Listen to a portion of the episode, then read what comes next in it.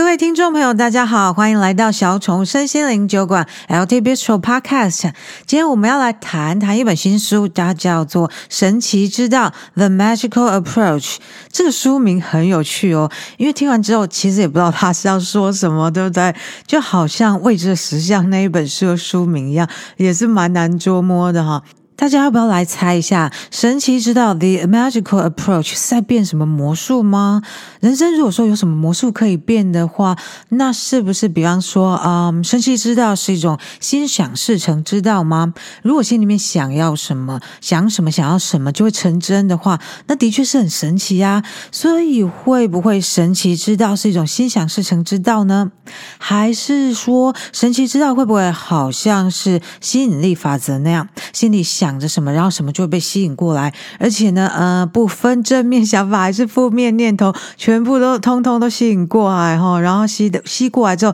你再自己去想办法处理啊，呃，哈，这这听起来好像是蛮像吸尘器的，对不对？嗯，不过说到这边哈，我想到去年呢，我买了一台扫地机器人，那这个扫地机器人呢，大大的改变了我的生活，它改善了我的生活，在我心目中哦，这台扫地机器人无疑是我二零。二一年最好的投资。那当初呢，这个机器人买回家使用的时候，它的使用说明书里面呢，就问说，问使用者说：“哦，你家里面有没有在地上爬的小婴儿啊、小小孩，或是猫猫狗狗宠物？”那为什么机器人要问这些呢？嗯、你想想看哈、我们在买扫地机器人之前跟刚买了之后，就会开始在脑中幻想嘛，这个圆形会自己走动的机器人，就开始在家里把所有讨人厌的灰尘跟小垃圾都吸起来嘛。然后呢，我家的地板就干干净净、一尘不染的，对不对？这个是我们的期待嘛。可是呢，家里面如果有很小的小孩或是猫猫狗狗的话，如果有的话，那么就有一种比较极端一点点，但是也是蛮有可能会发生的状态，就是啊，家里可能会出现尿尿或大便或湿湿呕吐物。这个时候，万一机器人把它们吸进去了，天哪，这真是噩梦一场诶！这下子光是清理那个吃的屎或尿或呕吐物的机器人，你可能就会烦躁到想要退货了。可是呢，据说，哎，这吸引力法则就像是一台吸尘器或扫地机器人一样，它不会管你在眼前是你想要吸引或不想要吸引的东西，只要你去想它呢，你的吸尘器模式就会自动启动，把它们都吸过来。所以呢，这个时候最好是你有办法管好你的大脑，管好你的思想啊、情绪、意念啊，这会变得非常重要哦。好啦，猜了半天也不知道到底这个神奇之道是不是心想事成之道，或是吸引力法则？那我们就先不要继续胡猜乱猜，来听听赛斯老大跟 Jane Roberts 是怎么说的吧。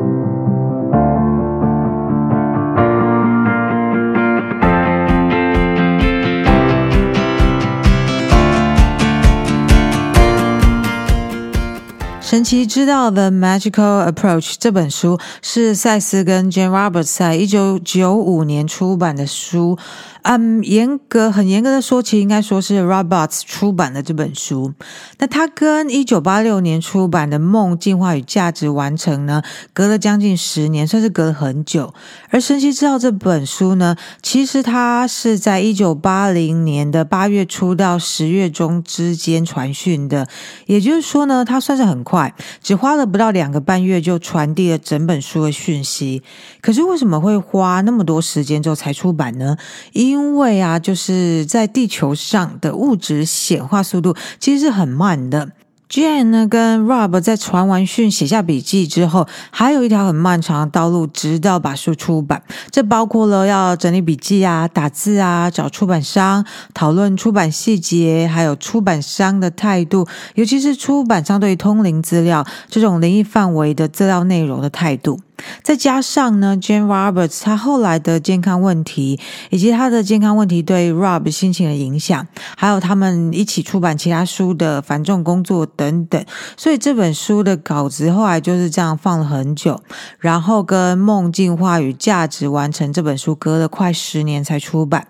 如果说你从传讯的一九八零年起算的话，那么算是隔了十五年才出版。而出书的时候呢，Jane 的老公 Rob 心中其实百感交集，因为 Jane 在一九八四年过世了，而 Rob 在《神奇之道》这本书的序里面，他就有交代为什么隔了这么久、这么久、这么久才出版这本书的心路历程。好，那回到书的内容，神奇知道这本书到底在说些什么呢？我觉得啊，它它其实比较像是一个总结，如何以神奇而自然的方法来显化我们的物质实相的一本书。它比较像是就是把前面六本书里面，包括灵魂永生、个人实相的本质、未知的实相、心灵的本质、个人与群体事件的本质，以及梦进化与价值完成这六本书。书里面所贯穿的物质实相的显化方法，再一次的浓缩整理给我们，来告诉我们一种比较接近自然的，比较是跟内我保持连结的，在一种意识比较扩展、自由的状态中去显化实相的方法是什么？所以，其实你也可以这样讲，这里面并没有提出以前没提出过的观念，但是呢，如果没有前面那六本书分别为灵魂实相、多次元。群体事件等等观念打好基础的话，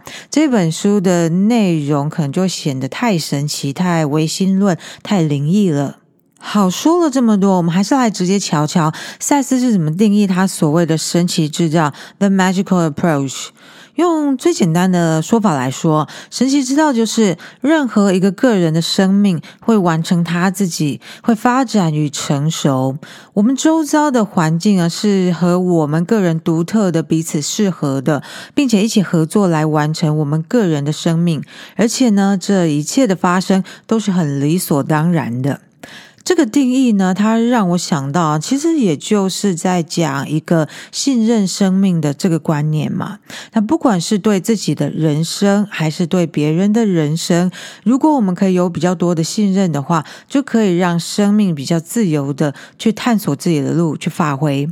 而这个呢，又让我想到我最近看了一本书哦。可是，嗯，糟糕，我有点忘记是哪一本书了。他是说啊，有些人啊，想要做一件什么什么事情，然后呢，他就花很多时间精力去规划，他要怎么去做这件事。他花很多时间精力去研究，他该怎么去做这件事。可是呢，就是搞这个搞那个搞半天，他就是还没有开始真正的去做这件事情，因为呢。呢，其实他的内心呢，也不确定说自己到底有没有意识到，就是说到底是在意识面上，还是在潜意识面里面。其实他内心是有一点害怕，有点担忧的。他不太确定他自己有没有办法做到这件事，他不确定能不能做好，也不确定别人会怎么看他，也不确定一旦开始之后有没有办法完成。所以他就花很多时间去研究、去规划。因为呢，这个在研究跟规划过程中会。让他看起来好像很忙，好像有进度，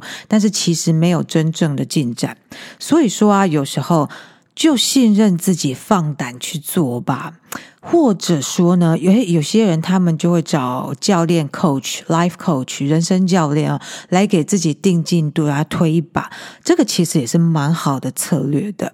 好，那接下来呢，让我们再来说说神奇之道是什么呢？神奇之道就是每个细胞都相信明天会更好，每个细胞也都知道自己会死，但是细胞死后，细胞的意识仍然永远存在。这个呢，呼应了我们之前说过很多次的，细胞有自己的细胞意识，细胞之间呢也知道彼此存在跟自己存在的角色，而细胞之内呢也都携带着需要的知识，而细胞意识就跟任何其他意识一样，知道自己是不生不灭的。这个部分呢，我我我觉得也可以来举个例子，就举例来说的话，它就好像是，嗯，赛斯他一直在呼吁嘛。身体有自然疗愈的能力，而这个观念呢，这个身体自然疗愈的能力，其实也是需要我们对自己有信任感，它才会运作的很良好。好如果我们对自己的身体没有这样的信任感的话，它的这个自然疗愈的功能也的这个天性的能力也会被打折扣哈。好，那赛斯他在传递这本书的时候，Jane Roberts 的身体状况其实已经不是很好了，所以赛斯呢，他有时候会提醒 Jane 跟 Rob，你不要放任自己在一种沮丧、生气、无能为力的感受里面，因为这个样子的话，这些情绪呢就会阻碍你身体的自然疗愈能力。不过当然啦，我自己是觉得说，嗯，这并不是意味着说，哦，我们都不用去医院看医生，不需要有健康保险。那我自己也不会因为说，哦，我在阅读赛斯资料，就会觉得说，诶，我可以跟西医体系说拜拜了。不过他这个说法对我影响是呢，我现在会变得比以前更去观察。感受我的身体，就更更仔细的去观察、去感受我的身体，去花比较多的时间来照顾我的身体。而这方面转变，其实我觉得对我来说，就像是一种自我觉察的应用了。而至于说，嗯、跟健康有关的，比方说是传染病，生会引起生病的传染病这件事，其实不管是 COVID-19 还是流行性感冒，或是任何其他传染病，我会觉得说，嗯、呃，我们就是把自己可以做到的自我保护给做好，然后呢，其实也不需要太过度的妄想说，这样也会染到，那样也会染到，活在一种神经质的状态中，而是说，呃，该做保护还是要做，然后再，嗯、做到这样。的保护的前提之下呢，我们就是可以对自己的身体有更好的信心，相信身体有就是抵御疾病以及自我疗愈能力。好，那继续呢，让我们再来说说神奇之道是什么呢？神奇之道就是我们很理所当然的认为，人类是一个整合的生物，就像动物一样，完成在自然里的目的，不论那些目的是不是有被了解。说到这个啊，我想有一部分的人可能是属于会问自己说：“我的人生目的是什么”的那类人。其实我这几年在看身心成长的书籍跟资料的时候，有时候会看到有人说，他会问自己：“诶，生命是怎么来的啊？我的人生目的是什么啊？我的人生意义是什么呢？人死了之后又会去哪里呢？”而我自己哈，我每次看到这个啊，就觉得啊，这些人他们好奇妙，为什么他们会自动自发的、很自主性的问自己这些问题呢？因为我自己以前都从来没想过要问自己这些问题啊。然后呢，看了这些之后，我自己就会开始心中充满疑惑，问我自己说：诶，为什么我自己以前从来没想过要问这些问题呢？嗯，这实在是蛮妙的。好了，所以说呢，生命的意义、生命的目的到底是什么？对于有些人来说，他们就很清楚。嗯，比方说，我刚刚前面讲会自己问自己这些问题的人，啊、也许他他，也许他们还在寻觅他们目的，可是光是他问了，就感觉他对于生命的意义与目的比较清楚了一点。那再来就是说，呃，有些人，比方说他，他们可能就真的是很清楚。比方说，我猜啦，德雷莎修女大概就是属于这一类，很清楚她这一生是要做什么的。或者是呢，还有啊，嗯，股神巴菲特，听说他好像也是很小的时候就知道自己喜欢买卖跟投资赚钱。那或者是呢，诶。最近得到金钟奖最佳男主角的歌仔戏小生陈雅兰，或是杨丽花，他们都是一生投入歌仔戏这一行，几十年后还是充满爱这样子。那当然啦，也有一些人哈，甚甚至于，也许是很多人，其实也不太清楚最适合自己的行业是什么，自己的天命是什么。不过生活其实也过得开开心心、平平静静的。那我自己觉得啊，我我我在想，可能是因为我们可能嗯，多少因为教育制度或文化关系吧，都会觉得说人要找到自己的定位，要有一个目标去追求。而尤其呢，在现代的这个时候，又很鼓励大家去追求自己的。梦想去逐梦，所以说呢，人生的目的是什么，就变得更加重要。可是呢，很重要很重要的东西会怎么样呢？又通常往往会带给人们一种焦虑感。所以说呢，赛斯老大说这个神奇之道，我就觉得很妙。大家真的是可以好好的把前面讲的这句话放在心中啊。让我们来很理所当然的认为。人类是一个整合的生物，就像动物一样，完成在自然里的目的，不论那些目的是不是有被了解。我我要再说一次，再强调一次哦，不论那些目的是不是有被了解，因为啊，即使你觉得好像不知道，就是我我好觉得很不太确定我的人生目的是什么哎，也就是说你在意识的层面上并不知道自己的人生目的是什么。而其实呢，在潜意识的层面，或者说在内我层面，你的内我是知道你的人生目的是什么的。所以呢，这个时候，其实我们大可相信自己的生命，顺应一股隐隐约约的感觉，继续去把每一天给过好就好了。尤其呢，有时候我觉得哈，尤其是人生如果走到了一种瓶颈或是低潮的时候，我们真的需要的可能就是把每一个很普通的一天给实实在在的过好就好了。好，那接下来呢，再往下说说神奇之道是什么呢？神奇之道就是我们很理所当然的认为，每一个个人都有个未来，一个达成目的的未来，纵使明天死亡可能就会来。神奇之道就是我们很理所当然的认为，发展的办法是在每个人之内，而完成会自发的发生。好，说到这里啊，你们开始心中有一个小小的疑惑：为什么赛斯要这强调我们很理所当然的认为呢？为什么他一定要强调理所当然呢？因为呢，这个很理所当然的认为，就是一种直接知晓 （direct knowing） 啊。那这这啊，这个是不需要学习、不需要说明就知道的啊。这个呢，也是我们最自然、最直接，就和一切万有同时存在的那种状态。不过呢，我自己是觉得很理所当然的认为，应该不是一种自我催眠，而是你真的觉察到自己内心的那个理所当然。可是，哎，万一我说，哎哎，万一我感觉不到一种理所当然感觉怎么办呢？嗯、如果感觉不到的话，我猜应该就是因为我们和我们真我之间隔了一些面纱，或者是呢，有有可能是隔了一座又一座山哦，隔了一层又一层的限制性信念。而至于要如何拿掉限制性信念和内我再度紧密的连接方法呢？就在《神奇知道》这本书之前的六本赛斯书里面哦。OK，好，那到目前为止所讲的这些《神奇之道》的定义，如果听众大家在阅读跟学习赛事资料的路上已经有一段时间了，就会觉得说，哎，对啊，啊，这些观念就是赛斯一直在跟我们苦口婆心阐述的嘛。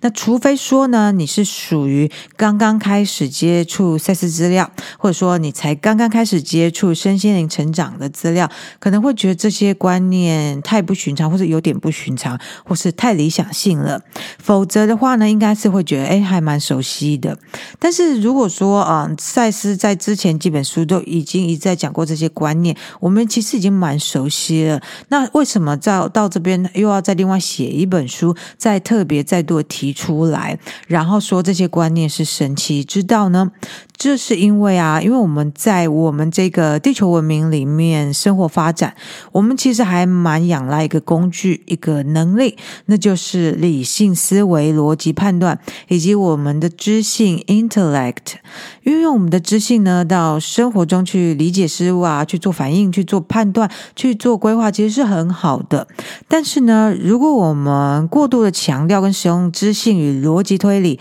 而把其他的像是直觉啊，或者灵感给当作是无意义的，或者是非理性的，甚至是疯狂的想法的话，那就会变成呢是失去平衡的状态。因为在我们的现代社会里是非常强调理性判断的价值，那我们是属于比较压抑直觉性跟感性的价值，所以蔡赛斯他才会去说明知性运用过度的后果是什么。然后呢，他同时要提醒我们要记得人生的实相创创造，还有神奇之道这个方法。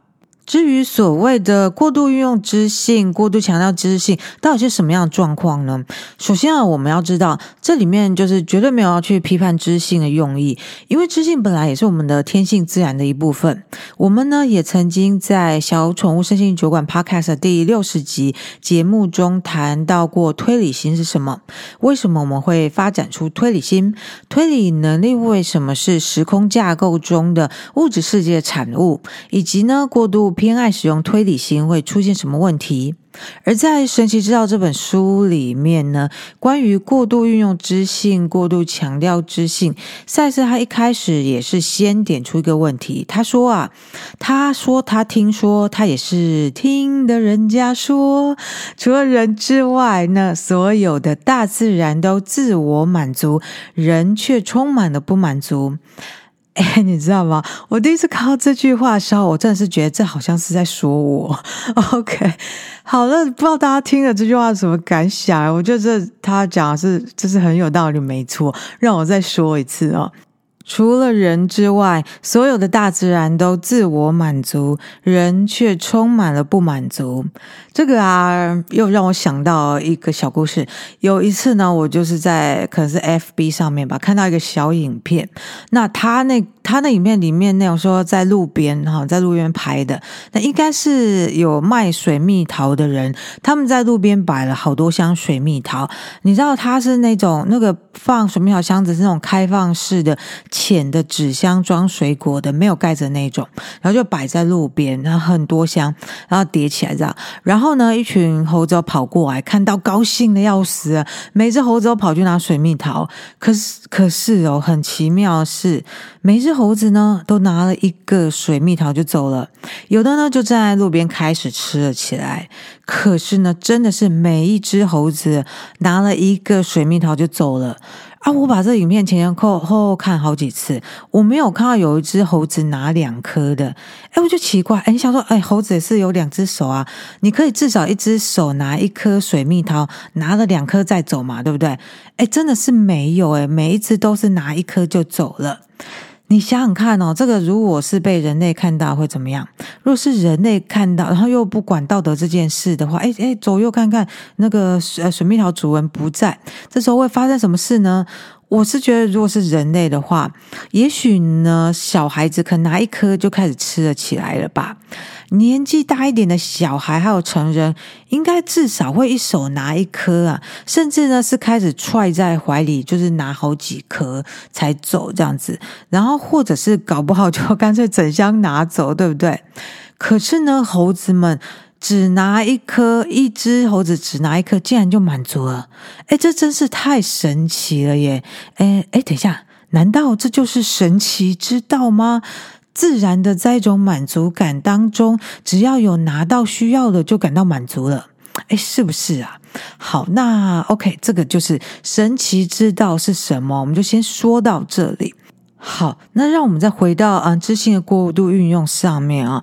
这个说到知性的过度应用，它其实就是一种知性到偏执的状况。这个啊，其实我觉得在社会里面还蛮容易观察到的。我们现代的社会，在某些国家里面，男女不平等的状况已经是比古代的时候改善很多。不过基本上呢，文化里面还是弥漫着一股男性是比较理性、逻辑推理比较好，那女性是比较细腻、比较感性，甚至于情绪性的那种刻板反印象，所以呢，如果是带着理性思考的意见，就会是比较权威性的意见，比较受到重视的。而甚至于呢，最理性的逻辑思考呢，最好是可以排除掉所有不算是理性跟知性的逻辑推理。也就是说呢，把知性、把理性这个思考推理方式，把它孤立起来，跟人格的其他部分隔离。这个呢，好像就是最棒的知性，最纯粹的知性，最没有被感性跟情绪染污的知性啊，所以呢，其实，在社会上，我们就有时候其实还蛮容易可以观察到，有一种类型的人，他们好像就是只讲事情，只看事情，就是有事情还是没事情要处理，那其他的心情啊、感情、人际关系之类的，都是没什么好讲，没什么好花时间去处理经营的。但是呢，我们也是一直在说，内在世界处理的是灵感、直觉、喜好、倾向、意图、信念这一类的事情。如果我们在现实生活中，在知性运用上，刻意的把我们的感性跟直觉部分给压抑下去的话，那么呢，就是让我们的知性和源头和内在实相分离。久而久之呢，我们的知性会觉察到，他会开始感到一种无力感，因为知性他觉察到他自己被刻意的跟源头分离。而跟源头分离的意思就是呢，你会和自身力量的来源分离了，所以呢，才会有一种无力感。这个时候呢，有些人呢，其实他会更紧紧的抓住他自认为的知性理性，来捍卫自己的理所当然。另外呢，也有一种可能性是。有些人可能会开始做出一些从理性的角度来看是一种错误的决定，或是一种糟糕的决定。可是这一种看起来好像是错误的或是糟糕的决定或行动，其实他们代表着一种自我修正的行动。也就是说呢，坚持知性到一种偏执的状态，会让自己和力量来源的源头产生分离了。可是我们终归是想要和内我和源头紧密连接的，于是呢，我们就会在有意或是无意的状态下，做出一些修正的举动，让那个和源头分离的状况不要太偏执。